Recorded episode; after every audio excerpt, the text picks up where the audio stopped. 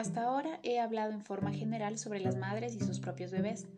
No fue mi intención particular instruirte sobre lo que debes hacer, porque ya existen centros y profesionales para eso. De hecho, es demasiado fácil recibir ese tipo de consejos que más de una vez crean un sentimiento de confusión.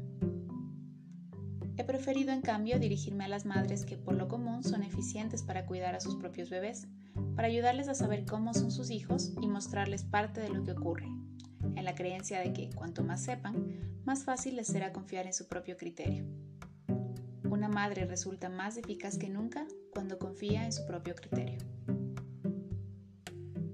Sin duda, es muy importante que una madre tenga la experiencia necesaria para hacer lo que le parece apropiado, lo cual le permite descubrir la plenitud de la maternidad, así como un escritor se siente sorprendido ante el caudal de ideas que surgen cuando comienza a escribir.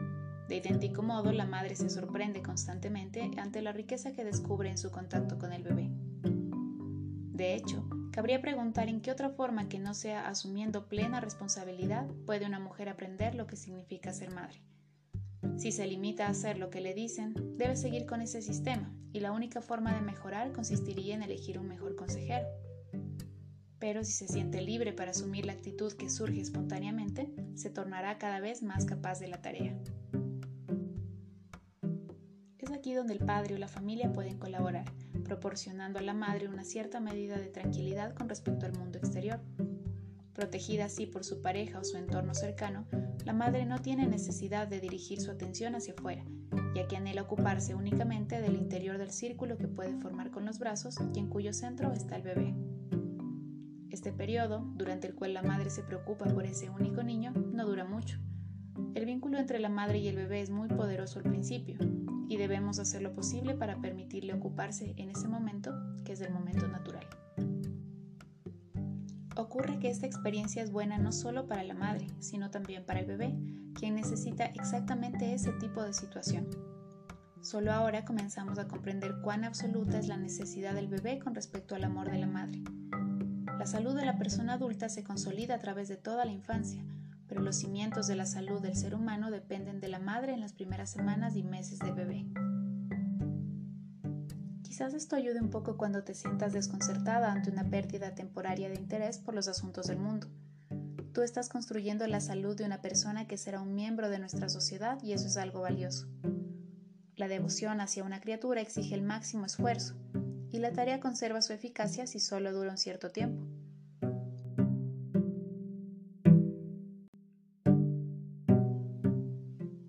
Que todo tu interés se concentra ahora en un objeto único. ¿Qué vas a hacer ante esta situación? Pues gozar de ella. Gozar de permitir que otra gente cuide del mundo mientras tú produces un nuevo miembro de él. De estar volcada hacia adentro y casi enamorada de ti misma y de tu bebé. Gozar descubriendo nuevas cosas sobre ti misma, disfrutando de nuevos derechos y de hacer lo que sientes más adecuado.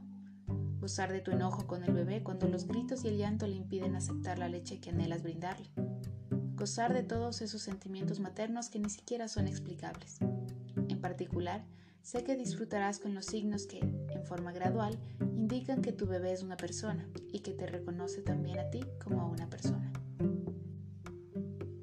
Disfruta de todo esto por tu propio bien, pero has de saber que el placer que puedes obtener de esta complicada tarea que es el cuidado de un niño es de importancia vital para el bebé, pues éste no desea recibir la alimentación adecuada en el momento adecuado, sino recibir el alimento de alguien que goza alimentándolo. El bebé da por sentadas cosas como la suavidad de la ropa y la tibieza del agua en que lo bañan. Lo que es imposible dar por sentado es el placer que experimenta la madre al vestir y bañar a su propio bebé. Si tú gozas con todo ello, el niño siente que su mundo se llena de sol. El placer de la madre o de quien materna debe estar presente, pues de no ser así, toda su actividad resulta vacía y mecánica. Este goce que surge naturalmente puede verse interferido por otras preocupaciones, y la preocupación proviene en gran medida de la ignorancia. Es algo similar a lo que quizás hayas leído acerca de los llamados métodos de relajación en el parto. Los autores de tales libros hacen todo lo posible para explicar lo que ocurre durante el embarazo y el parto, con el fin de que las madres puedan relajarse, lo cual significa dejar de preocuparse por lo desconocido y, por así decirlo, confiar en el proceso natural. Casi todo el dolor del parto no es inherente a él, sino a la rigidez ocasionada por el miedo. En particular por el miedo a lo desconocido. Todo esto se explica en tales libros y si tú cuentas con atención médica eficaz, puedes soportar el dolor que es imposible evitar. De idéntico modo, una vez que el niño nace, el placer que obtienes del cuidado del bebé depende de que la ignorancia y el temor no te hagan sentir tensa y preocupada.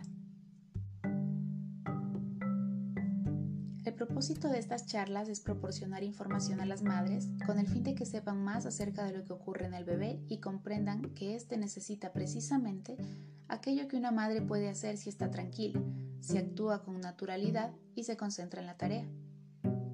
Hablaré acerca del cuerpo del bebé, de su interior y también de la persona que se desarrolla en él y cómo tú le presentas el mundo en pequeñas dosis para no crearle confusión. En primer lugar, hay un punto que deseo aclarar. Bebé no depende de ti para su crecimiento y desarrollo. Cada bebé es una empresa en marcha. En cada uno de ellos y ellas existe una chispa vital, y ese anhelo de vida, crecimiento y desarrollo forma parte del bebé. Es algo con lo que el niño nace y que se cumple en una forma que no necesitamos comprender. Por ejemplo, si tú entierras una semilla en una maceta, sabes muy bien que no necesitas hacer algo para que se convierta en una planta, Simplemente te limitas a proveer la clase de tierra adecuada y proporcionarle el agua que necesita. El resto se produce naturalmente, porque la semilla contiene vida en sí misma. Ahora bien, el cuidado de los niños es mucho más complicado que el de una planta, pero el ejemplo es adecuado porque en ambos casos tiene lugar un proceso del cual tú no eres responsable. El bebé fue concebido en ti y desde ese momento se convirtió en un morador de tu cuerpo después del parto, se alojó en tus brazos temporariamente, pues se trata de una situación que no durará para siempre, ni siquiera mucho tiempo, puesto que no tardará en ir a la escuela. Por el momento, este morador tiene un cuerpo débil y pequeño, y necesita del cuidado especial que surge de tu amor de madre, pero ello no altera el hecho de que la tendencia a la vida y el crecimiento sean inherente al bebé. Me pregunto si te produce algún alivio oír decir todo esto. He conocido madres que no podrán gozar plenamente de su maternidad por sentirse en cierto modo responsables de la vida de su hijo. Incluso a algunos niños nunca se les permite ni siquiera en su más temprana infancia estar quietos y tranquilos. Ello significa una seria carencia e incluso pueden llegar a perder por completo la sensación de que ellos mismos desean vivir. Creo que si logro convencerte de que en el bebé existe ese proceso vital, tú estarás en mejores condiciones para disfrutar con su cuidado última instancia, la vida depende menos de la voluntad de vivir que del hecho de respirar. Algunas de ustedes han creado obras de arte, han hecho dibujos y pinturas, han modelado arcilla, han tejido o han hecho vestidos. El resultado de tales actividades fue obra de ustedes, pero los bebés son distintos. El bebé crece y tú como madre le proporcionas un medio adecuado. Algunas personas creen que un niño es como arcilla en las manos de un alfarero comienzan a moldear al bebé y a sentirse responsables del resultado. Sin embargo, están equivocados. Si tú sientes lo mismo, te verás aplastada por una responsabilidad que no te corresponde asumir en absoluto. Si puedes aceptar la idea del bebé como una empresa en marcha, entonces te sentirás libre para interesarte por lo que ocurre en el desarrollo del niño mientras tú disfrutas al satisfacer sus necesidades. Si has pasado por la experiencia de ser madre primeriza, sabrás que no faltan las personas bien intencionadas y opinólogas, dispuestas a darte consejos que no necesariamente has pedido. Pero lo que se requiere para la tarea de maternar, contradictoriamente lo que más cuesta, es confiar en tu propio criterio como madre. Este criterio propio, como todo en la vida, es algo que se desarrolla con la experiencia, con la práctica. De manera que esta es una invitación a asumir la responsabilidad de este aprendizaje.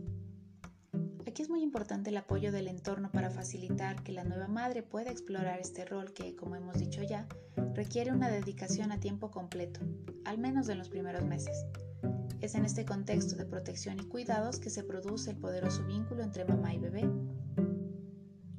Sin embargo, habrá madres que no experimenten este vínculo, ya sea por tratarse de un embarazo no deseado, porque el entorno no es favorable, entre otros motivos pero no porque no sientas desde el primer momento este lazo único con tu hijo, significa que no lo ames o que seas una mala madre.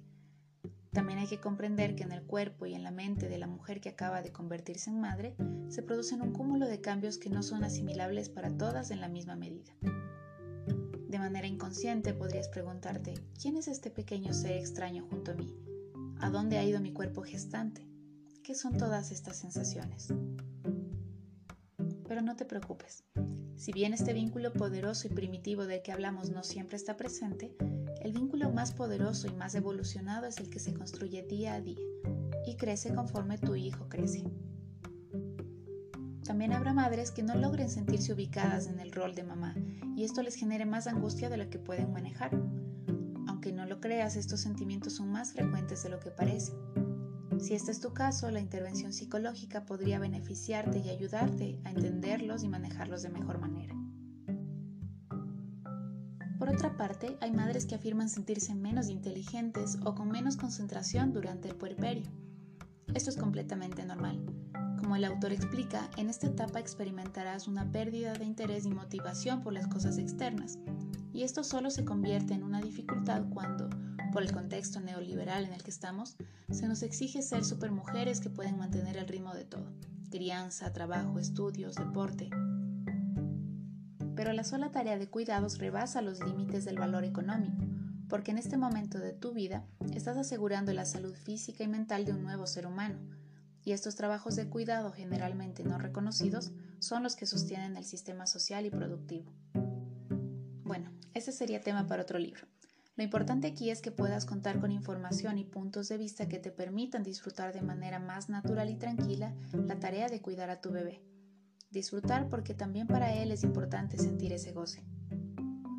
Un último punto que debemos enfatizar y que quizás te permita relajarte y disfrutar más con la tarea de ser madre es que si bien este rol es fundamental en la vida de tu bebé y en la sociedad incluso, en tu hijo existe un impulso vital hacia el crecimiento y la autonomía. Por lo tanto, no depende de ti ni eres responsable de su propia existencia. Para aclarar esta idea, te dejo con un poema bellísimo de Khalil Gibran y te espero en el próximo capítulo.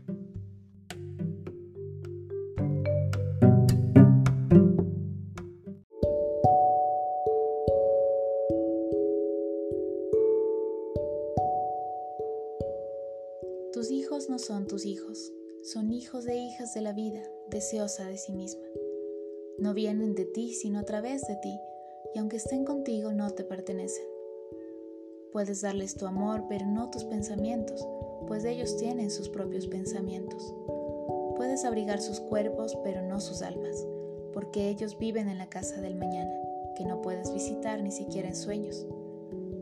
Puedes esforzarte en ser como ellos, pero no procures hacerles semejantes a ti, porque la vida no retrocede ni se detiene en el ayer. Tú eres el arco del cual tus hijos, como flechas vivas, son lanzados. Deja que la inclinación en tu mano de arquero sea para la felicidad.